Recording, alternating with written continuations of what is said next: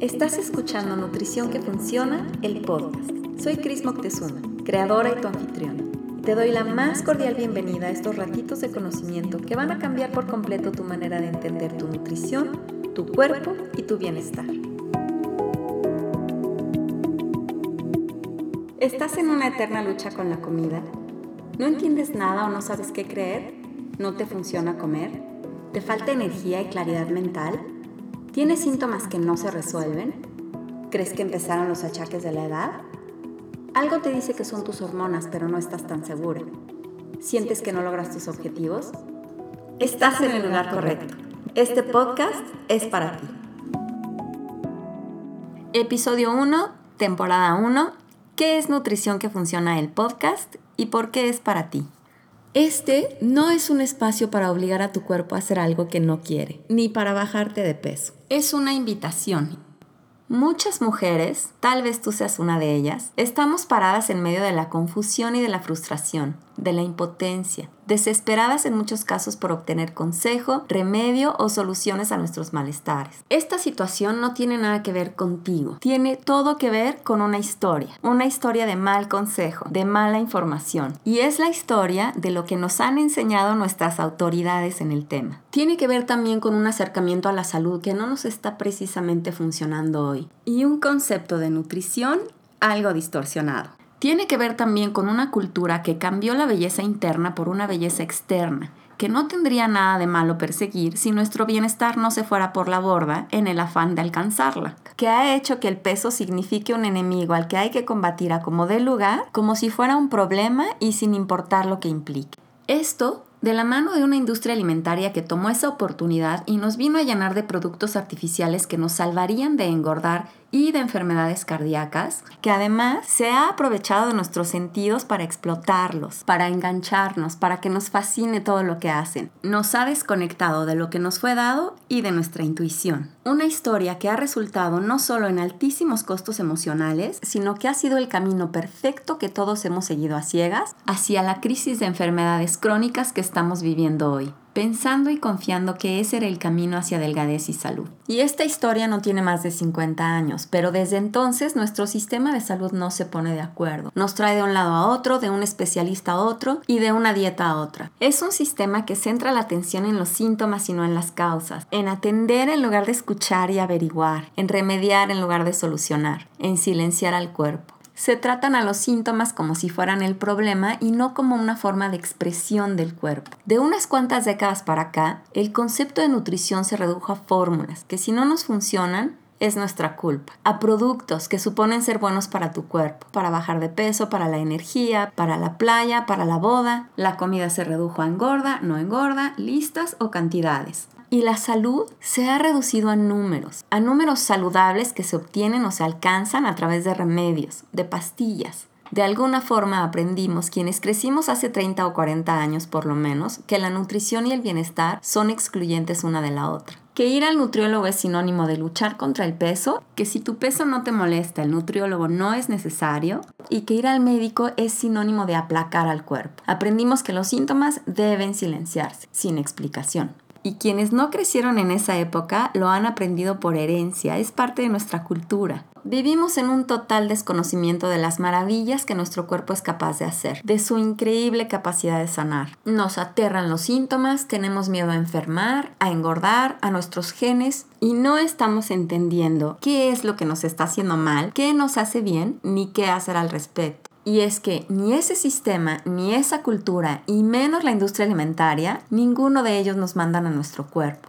a entender de qué se trata eso. ¿Qué es realmente? ¿Cómo funciona? ¿Por qué se porta así como se porta? ¿Cómo vamos a entender? Y aunque las tendencias estén cambiando, seguimos sin saber nada sobre cómo funcionamos, sobre cómo funciona la comida en nuestro cuerpo y no la fórmula, sobre qué trata de decirte tu cuerpo con un síntoma y no qué tan efectiva es la pastilla para silenciar ese síntoma. Seguimos persiguiendo un bienestar que no sabemos bien ni en qué momento se fue, ni a dónde, ni por qué. Y a pesar de la increíble cantidad de información a la que tenemos acceso hoy, seguimos sin entender nada y no sabemos cuál es el camino hacia recuperar ese bienestar. La gran mayoría de información es contradictoria y ya no sabemos a quién creerle. Pero eso no importa. Lo que importa y lo que vas a aprender aquí es a llenar un espacio vacío, el capítulo perdido de esta historia. Es el espacio entre el síntoma y el remedio, entre lo que no te funciona y el siguiente remedio, entre tú y tu malestar, entre tú y tus síntomas. Es el espacio al que nadie te manda, a tu cuerpo. Ese espacio vacío es que tú entiendas cómo funcionas. Y esa es mi invitación. Es entender lo que es el síntoma y por qué está ahí. Las dietas para bajar de peso, las pastillas para adelgazar, los medicamentos sintomáticos, las pomadas quemagrasa, los test para la ansiedad, los trucos para engañar a tu cuerpo y las fajas de yeso para reducir la cintura no difieren en nada. Son remedios, todos los dolores misteriosos, el acné, la ansiedad, el hambre permanente, que te sientas panzona, un peso incómodo, falta de energía, no difieren entre sí tampoco. Son síntomas, todos. Tu cuerpo es increíblemente sabio y nada de lo que sientes es casualidad, ni un intento de tu cuerpo de molestarte, es tu cuerpo hablándote. Creo que entender cómo funciona nuestro cuerpo y cómo es que los alimentos, nuestro ambiente y nuestra mente literalmente son los catalizadores para la expresión tanto de malestar como de bienestar Creo que eso se nos debería de enseñar desde grados preescolares. Sí, a los chiquitos, explicarles que su cuerpo tiene la capacidad de sanar y cómo pueden cuidar de su salud más allá de lavarse las manos o de ponerse un suéter. Yo creo que eso debería de ser un derecho de todos. Es urgente salir de la narrativa de que no podemos hacer nada por nuestra salud. Que sepamos y entendamos que la nutrición y el bienestar no son independientes una de la otra. Que la nutrición no se reduce a comer, que somos seres integrales, que somos seres sociales y cómo nos afectan las relaciones interpersonales son cosas que deberíamos de saber desde chiquitos. Que hablando de salud todo importa, que somos únicos en este planeta como para seguir recibiendo unitallas, Creo que eso debería de formar parte de los currículums educativos, de las escuelas, de las universidades y que se siga impartiendo como educación continua para los profesionales, para los profesionales de todas las especialidades del planeta, y en las casas, y en los espectaculares, y en los medios de comunicación masiva. En serio, ese tipo de información es poder para todos. Si así fuera, la historia de salud de muchos sería muy diferente. Estoy segura de que mi historia, que te cuento en otro episodio, habría sido distinta. Habría sabido desde que empecé mi batalla contra el peso qué hacer en lugar de eternas dietas. Y seguramente no habría ido de un especialista a otro para que me resolvieran mis síntomas raros. Bueno, no habrían estado ahí si hubiera sabido lo que hoy sé. Viví con una resistencia a la insulina por años sin tener la menor idea y fue la información entender los mecanismos, cómo funciona mi cuerpo, lo que me hizo entender y saber qué hacer para poderme liberar por fin del peso del caos que me traía en mi cuerpo, de ese peso.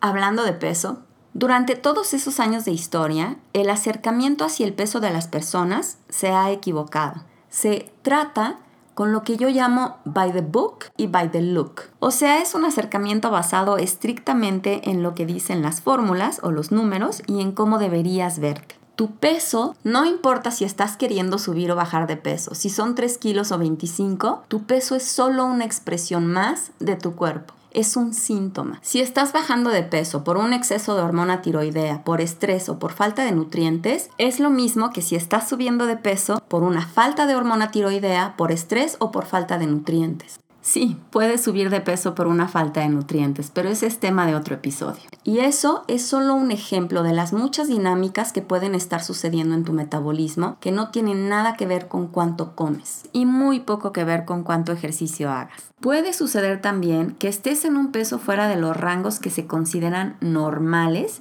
y sentirte perfecto, pero igual puedes estar en un peso que tú consideres cómodo y sentirte fatal. Pero hablando estrictamente del peso y en el sentido que a la mayoría de mujeres les preocupa que es un peso incómodo, el peso es un síntoma más. Quédate con eso. Ya te hablaré más acerca de los síntomas, pero como te dije hace un momentito, los síntomas es tu cuerpo hablándote.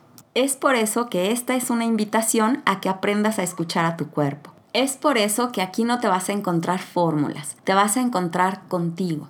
Es por eso que yo no estoy aquí para favorecer ningún tipo de corriente, ideología o filosofía alrededor de la alimentación. Tampoco estoy aquí para tratar de comprobar o apoyar ninguna teoría nutricional en particular. Estoy aquí para apoyarte a ti, favorecer el funcionamiento de tu cuerpo y que tú compruebes por ti misma la increíble capacidad que tiene tu cuerpo de regresar a balance si le das la materia prima y la seguridad que necesita si aprendes a sentirlo en lugar de pesarlo, si aprendes a entenderlo en lugar de someterlo y si lo invitas a tu vida en lugar de seguir buscando cómo controlarlo. Estoy aquí para invitarte a que cambies la guerra contra tu cuerpo por una cruzada a favor de lo que te dice tu cuerpo. Estoy aquí para enseñarte a ir a tu cuerpo. A ese es al que debes creer. Es una invitación para que te acerques a tu cuerpo con curiosidad y agradecimiento, con compromiso, pero con compasión y con muchas ganas de aprender a tomar decisiones informadas alrededor de tu alimentación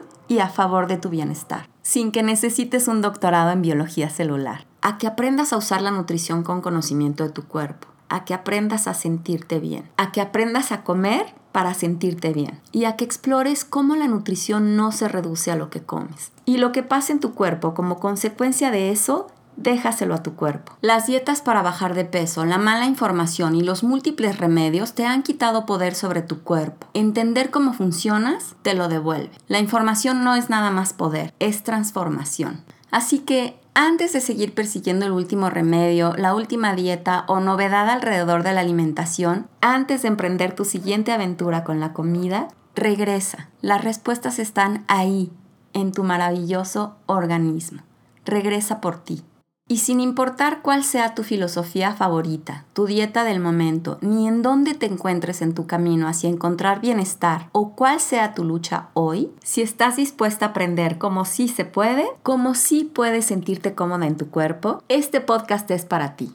Así que bueno, esa es mi invitación. Me va a dar muchísimo gusto tenerte en cada uno de los episodios de esta primera temporada, conocerte, saber de ti y estar en comunicación. Te vas a encontrar con ratitos de conocimiento, con episodios más largos, una que otra entrevista y recursos para tomar acción. Porque la información sin tomar acción es ornamentación. O sea, se queda de adorno y así no sirve de nada.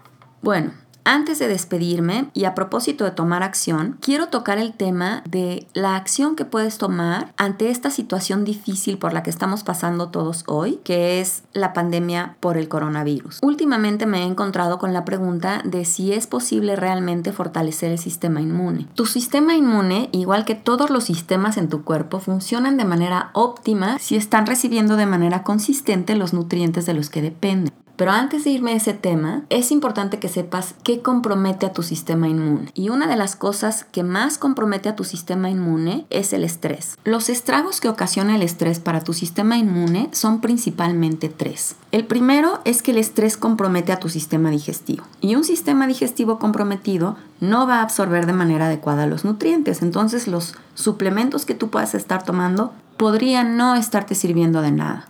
Y esa es solo una de las consecuencias. En el episodio en el que te hablo del estrés, te explico cómo el sistema digestivo cuando está comprometido puede desordenar al sistema inmune. El otro es que literalmente le roban nutrientes a tu sistema inmune.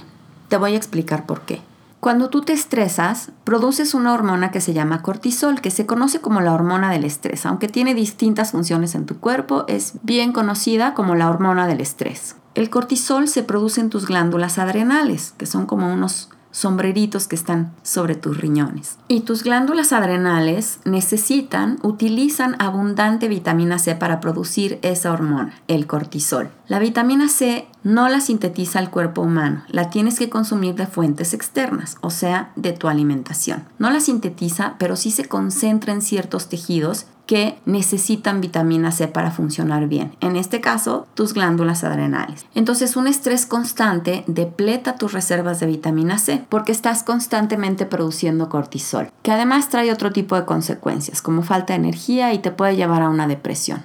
Además de eso, la vitamina C, un buen aporte, estimula la producción de células blancas, que son las que se encargan de defenderte de intrusos, de invasores y cuando no hay un buen aporte de vitamina C, te haces más susceptible a infecciones. Y el tercero es el sueño. Cuando tú estás estresada es punto menos que imposible dormir. Y no dormir a la vez compromete al sistema inmune, porque cuando tú no duermes bien, tu cuerpo percibe peligro. O sea, tu cuerpo entiende que por alguna razón de peligro, tú tienes que mantenerte en vigilia. Y entonces el cuerpo hace lo que tiene que hacer para mantenerte despierta, que es producir cortisol.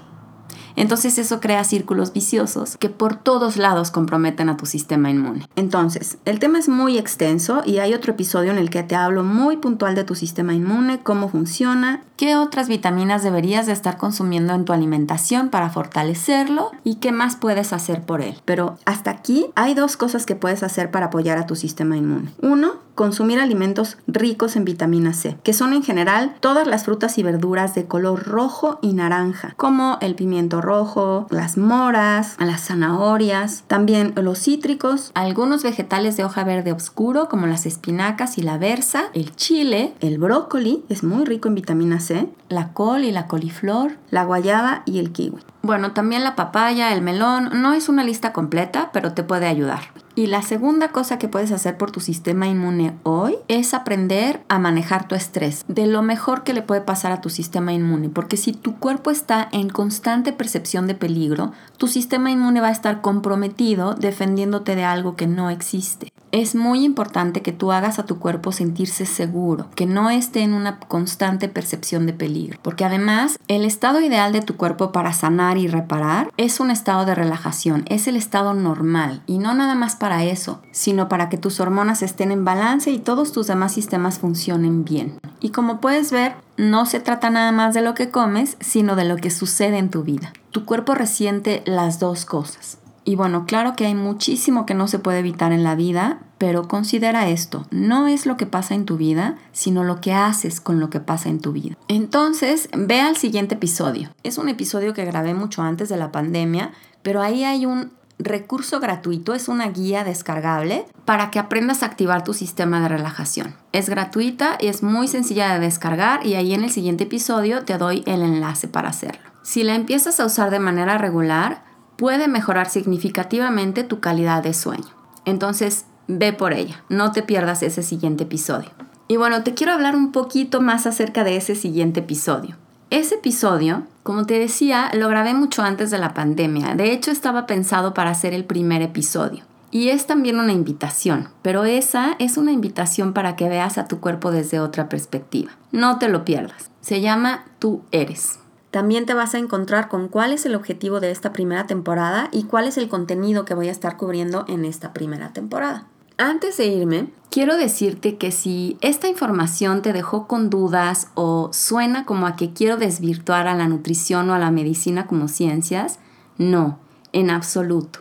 Es simplemente ilustrarte el panorama que, que hemos estado viviendo estos últimos 50 años que nos tiene atrapadas en ese no se puede. Y para desarrollarte estos temas, hay otros dos episodios que se llaman Un manifiesto por tu salud. No sé exactamente cuáles van a ser, porque aparte creo que Apple Podcast ya no deja numerar los episodios, entonces no sé qué números van a ser, pero te los vas a encontrar con ese nombre. Un manifiesto por tu salud. Van a ser dos partes. Es un poco sobre la historia de la nutrición, la historia de la medicina, qué nos trajo esta confusión y malestares, los nuevos paradigmas y cómo tú debes formar parte.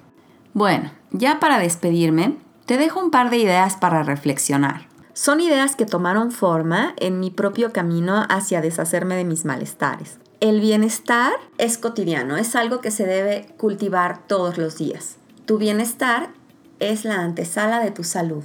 Tu salud debe ser una práctica en la que debes saber la ciencia, pero también la has de practicar como un arte a lo que yo llamo el arte de la comunicación entre tú y tu cuerpo. Es todo un arte que tú puedes aprender a practicar. Y yo creo que los matices que tú puedes darle a ese arte son las pequeñas cosas que puedes hacer por tu cuerpo. Hay una definición de matiz que me encanta. Dice, pequeña diferencia que distingue dos cosas muy parecidas. Entonces, a eso me refiero, al matiz que tú le puedes dar a tu bienestar diario. ¿Cómo puede ser diferente un día de otro con ese matiz que tú le puedas dar? Ve al siguiente episodio y no dejes de descargar esa guía. Es algo muy chiquito pero muy poderoso que puedes empezar a hacer por tu cuerpo desde ya. Muchas gracias por estar aquí.